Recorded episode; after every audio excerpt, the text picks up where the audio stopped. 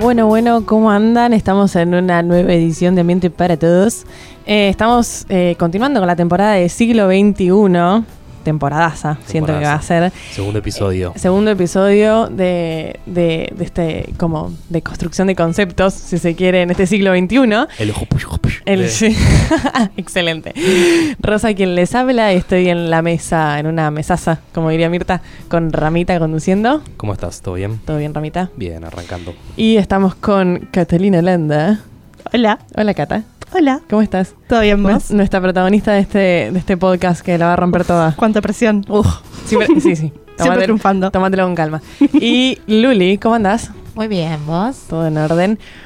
Bueno, en este nuevo episodio lo que vamos a hablar es el tema de de dónde viene el Día del Orgullo. El orgullo conocido como más, o sea, más cotidiano como el Día del Orgullo Gay. ¿Mm? Em, pero bueno, no, no- no implica solo como el orgullo gay, sino que implica una bocha de cosas. Cata, este es tu momento de brillar. Brilla, querida, brilla. Brilla, brilla.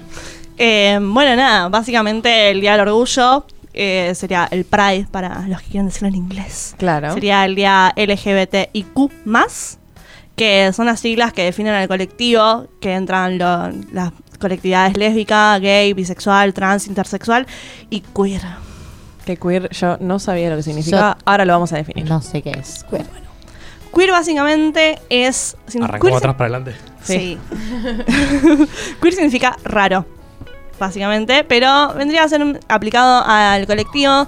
Sería más o menos como todo lo que abarca el colectivo y un poco más. O sea, lo- lo- sería como lo excéntrico, digamos, lo que llama la Ah. atención.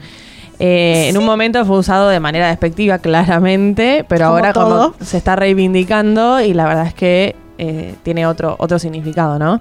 Sí, básicamente es esto, abarca, eh, reivindica el orgullo, sí, lo que es ser diferente, lo que es estar fuera de la norma. Eh, entran muchas personas cisgénero y cisexuales. Que es una persona cisgénero y cisexual.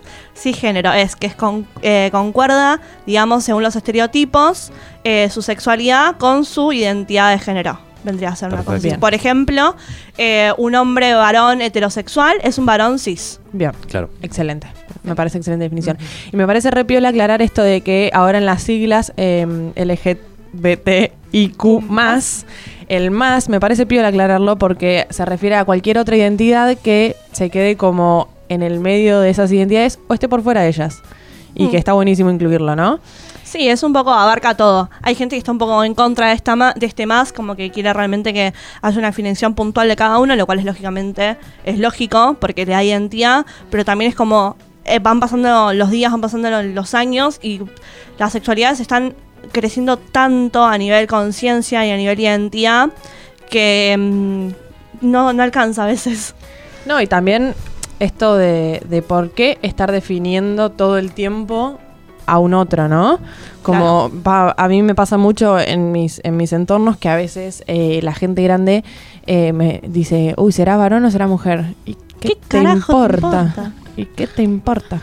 O sea, realmente no sé si lo escucharon alguna vez, Sí. eh, pero bueno, es- en- entiendo que es gente grande y que está en otro Claro. contexto, un poco lo que hablamos en el episodio 1, esto de Sí, medir- Eh, medirlo a través de la vara que tengo claro. instalada y de la construcción Claro, que claro. tengo yo Es de como cómo que- debe medirse. Como que la sociedad te obliga a definirte sí o sí. Exactamente. Eh, pasa mucho, no sé, cuando tengo amigas que son bisexuales y está en este tema de la sociedad de decirles, bueno, ¿te gustan los varones o te gustan las nenas? Y es tipo, me gustan los dos, tipo, por igual o no, no sé, pero ¿qué te importa? Claro. Lo mismo pasa con la pansexualidad, como la pansexualidad abarca un poco más que lo que sería la bisexualidad en cuestiones de identidad, de, de gustos, digamos. Eh, que es como, ¿qué te importa que, con qué- primero, de quién me enamoro, quién me gusta y con quién me acuesto? O sea, Sí, esa costumbre que tenemos todavía las personas de estar definiendo al otro De o de etiquetar. etiquetar. La Sí, etiqueta, la necesidad de la etiqueta. es- Tal cual. Es terrible. De que si es esto, no es esto, y si es esto, no es lo otro. Y no y- puede ser dos cosas No, al mismo tiempo. no. Dios mío. Ni hablar. no, ni hablar. Yo creo ahí, ojo, capaz estoy flasheando, ¿no? Pero siento que, seguro estoy flasheando. Cuando uno dice que va a flashear, Flashea, va a flashear. A ver. No, pero en esto de Dejamos. que justamente son eh, pensamientos duales, ¿no? O Mm. una cosa o la Binaria. otra. Y yo siento que últimamente eso, eh, hoy con todo esto de la tecnología y demás, las máquinas y demás, todo eso se piensa en dualidad. O sea, todo lo que tenga que ver relacionado con la tecnología y que estamos todo el tiempo en contacto, todo es 0101. O sea, son Ujú. es dual el pensamiento. Y me parece que está un poco de alguna manera de tanto contacto a veces uno relacionado con esas Claro. cosas. No la flasheaste mucho, ¿eh? Es que ¿eh? en realidad existe No. mucho más que solamente varón, mujer, Obvio. gay, lesbiana. Seguro. Eh, hay mucho en el medio, digamos, hay un montón de cosas que lamentablemente la sociedad a veces no las quiere ver o no las quiere identificar o... Ni hablar de que primero es una persona y hablar. después... Exacto. Primero es una persona, segundo, tiene un nombre, Mm. después, lo que haga con su vida. Mm. Yo siempre digo que cada uno de su culo una bicicleta. Sí. Eh, bueno, retomando un poquito el temita de hoy, eh, vamos a contar un poco de dónde viene este Día del Orgullo. Claro, siempre fue así esto, siempre hubo esta. Resulta que una noche eh, particular, que fue el 27 de junio de 1969, donde la policía de Nueva York eh, estaba eh, por Christopher Street. Lo que hicieron fue... ¿Te gusta mi inglés? Me Cata? encanta. Gracias. Lo que hicieron fue, nada, plantar una redada y empezar a hacer unos arrestos rutinarios en Stonewall. Stonewall es un, es un bar para, entre comillas, maricas y travestis. Eh, lo que hicieron, bueno, fue sacar a todo el mundo y empezar a, a sacar a la gente para que se identifiquen. Eh, todo esto de, bueno, tu identificación, si era coherente con tu aspecto, básicamente. Claro, básicamente era agredido puntualmente a las travestis. Eh, básicamente las sacaban, las chequeaban y si no estaban vestidas como varoncitos que tienen que ser, al Se calabozo y los cagaban a piñas. Bueno, y todo se empezó a, destapar cuando de repente una piba lesbiana eh, dijo, por favor, aflójenme las, es- las esposas. Se reveló básicamente, obviamente, la respuesta fue un golpe de parte de la policía, pero esa noche empezó a cambiar todo. ¿Por qué? Porque toda la gente que estaba ahí eh, se cansaron de la violencia, digamos, por ser transexual, travesti, homosexual, y empezaron a rebelarse contra las autoridades.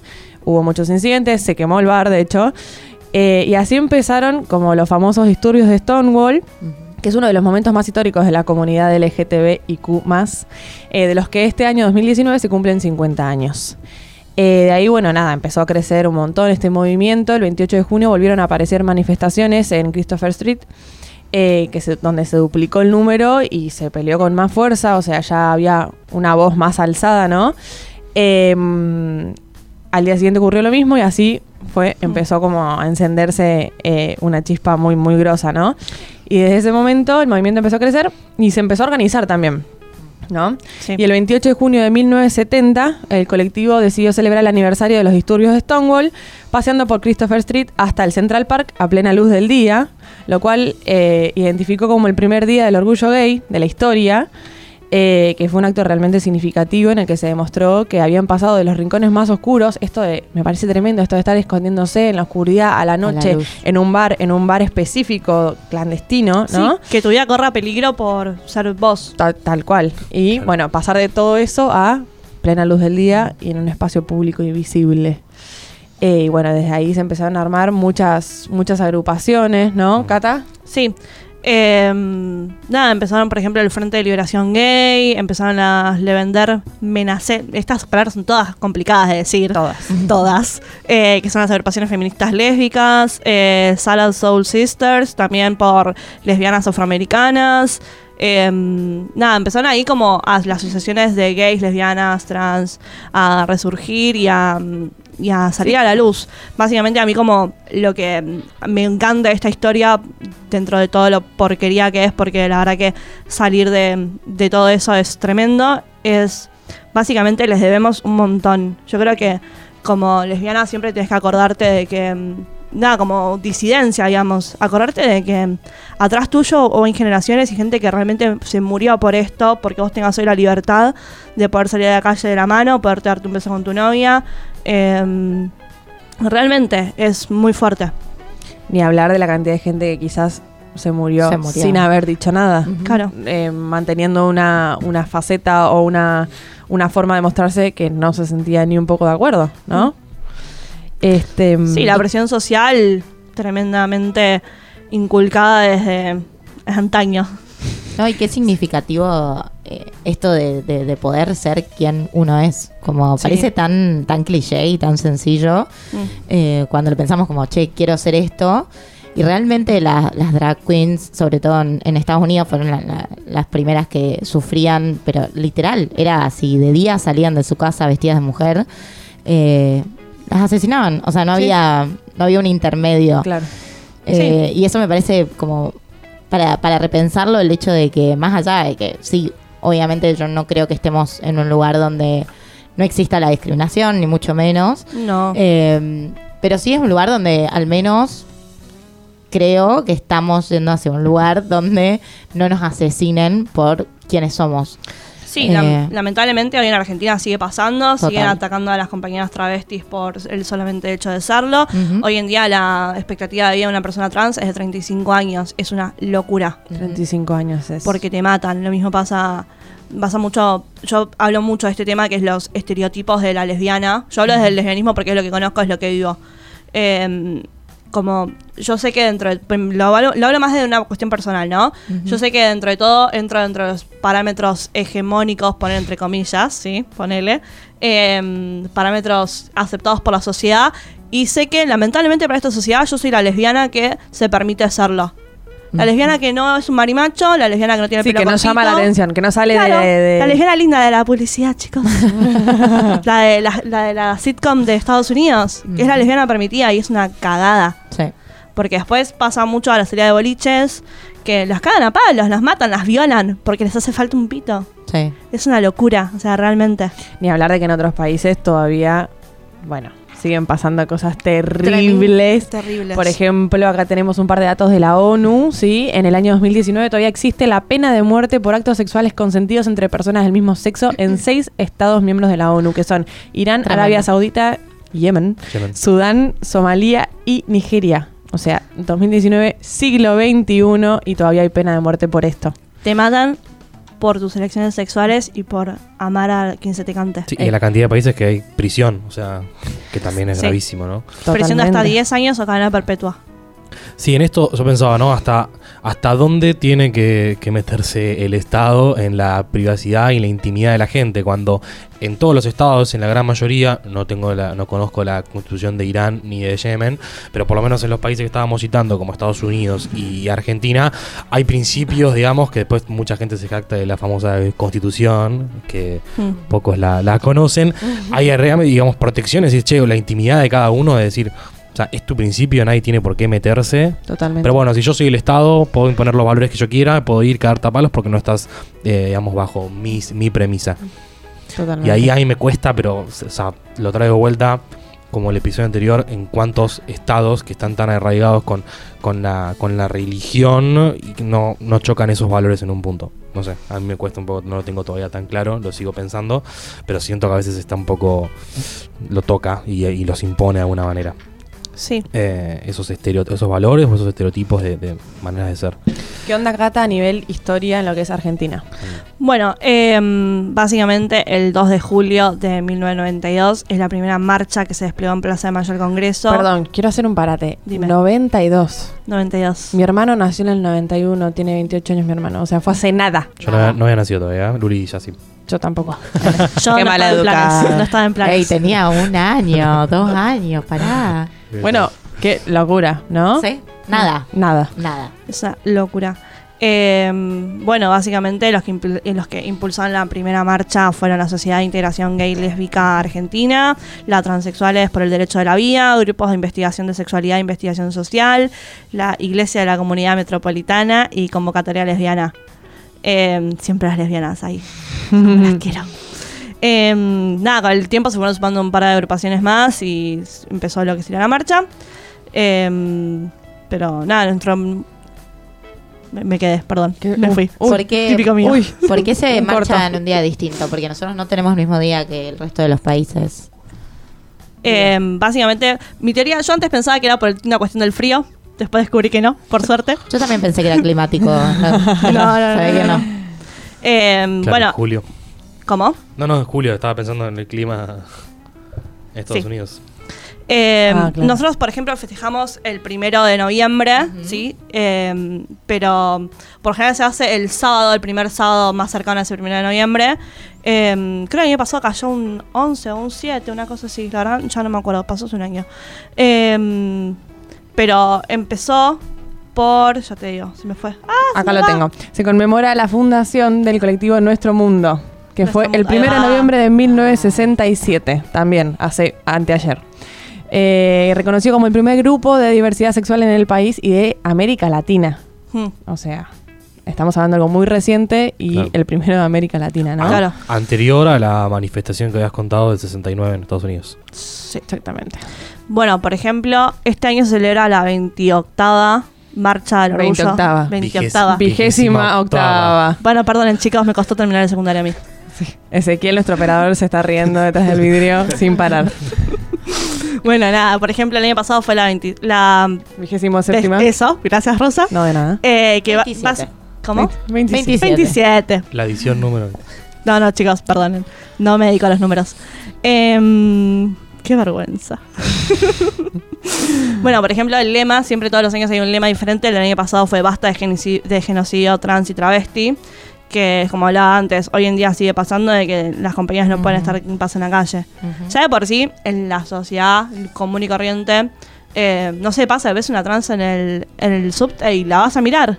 Y no, Porque no, no la tenés todavía como Natural. naturalizado. y no, Y es una- ¿Cómo no va a estar naturalizado? Por Dios. no se las, no, no se las ve tampoco en trabajos cotidianos, ¿no? No, tiene que haber una ley de cupo laboral trans que se aprobó en 2015 y todavía casi no se implementa. O sea, ley- hay una esa- ley, una otra ley que se aprobó y no se cumple en este programa. Sí, sí, y bueno, se un día vamos a hacer un, un Leyes podcast. que no se cumplen, empezando Leyes- por... Vamos a hacer un podcast. Leyes que no se cumplen. sí. La ley Eh, 14.783, que es la de cupo laboral trans. Es una ley nacional, esa no lo tengo.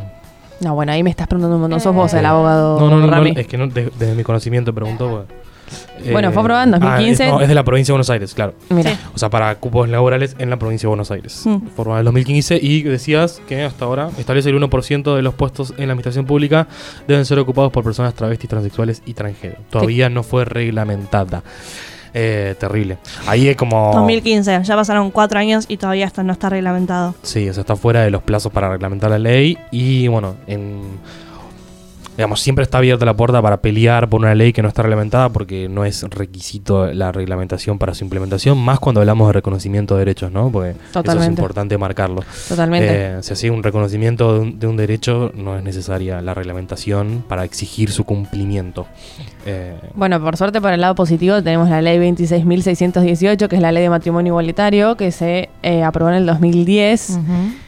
Que por suerte podemos decir que está más o menos, o sea, se cumple, ¿no? Sí, sí, No, sí, no, sí. no, Sí. no, no tengo testimonios de que no se cumpla. No, no, no. Se cumple, No, se se cumple, cumple. se cumple. Bueno, encontramos una, chicos. Bien. Una que se ¡Vamos! cumple. Vamos. Que se, re- todavía. se reglamentó también. Sí. después de- Sí. Sí. Sí, sí, Sí, sí, sí, sí. Pregunta, Cata, ¿este año hay lema o todavía no hay lema para Todavía la no marcha? se confirmó que iba a ser la marcha, todavía no, no se dice cuál lema va a ser. Seguramente, por cómo viene la cosa, va a ser eh, también relacionado con el tema del año pasado, que era el acompañamiento a las compañeras trans y travestis, eh, que hoy en día es una de las disidencias que más golpeadas está dentro del colectivo.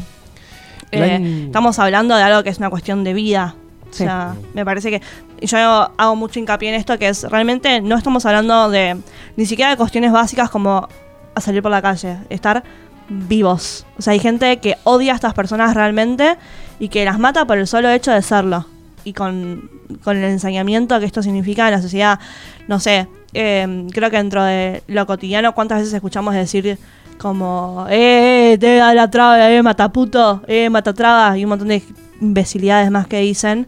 Eh, y cómo también dentro de la- esta cultura machista y mm, anti-homosexual, digamos, eh, se pone hincapié en no permitir a la gente ser. Qué locura. Una locura. ¿El año pasado hubo dos manifestaciones, puede ser? ¿En dos días distintos o no? Eh, sí, pero eso es porque a veces hay Hay diferencias entre sí. los grupos. como por Y ejemplo, es si, es una, si es una- si es una marcha principal y hay como un- una, una parte del colectivo que capaz no estaba tan de acuerdo, tan de acuerdo con esa parte. ¿Y cuáles son las dif- diferencias que hay principalmente? Gracias, Rama. no, te perdón, requiero. pregunto pero para saber si se puede decir si no, no la sé. No, creo que también, o sea, eso pasa mucho, así como también dentro del feminismo hay un montón de cuestionamientos y un montón Mm. de mujeres que no se sienten 100% identificadas con el feminismo o con una idea. Sí, sí, sí. Lógicamente, como hay cuestionamiento, es un... Obvio. Sí, dentro del feminismo, por ejemplo, hay una cierta rama que son las, las radfem. Que mm, yo no soy radfem, quiero, quiero dejar esto ¿Qué es una sentado. Radfen? La radfem eh, Mm. vendría a ser como esa área del colectivo que mm, está en contra de lo que sería incluir a las trans y travestis dentro del feminismo, por ejemplo. Ok, Claro. bien, ya. Bien. Sí, sí, como entiendo que hay discrepancia en todo movimiento, por ahí Sí, era, todo. era más conocerlo.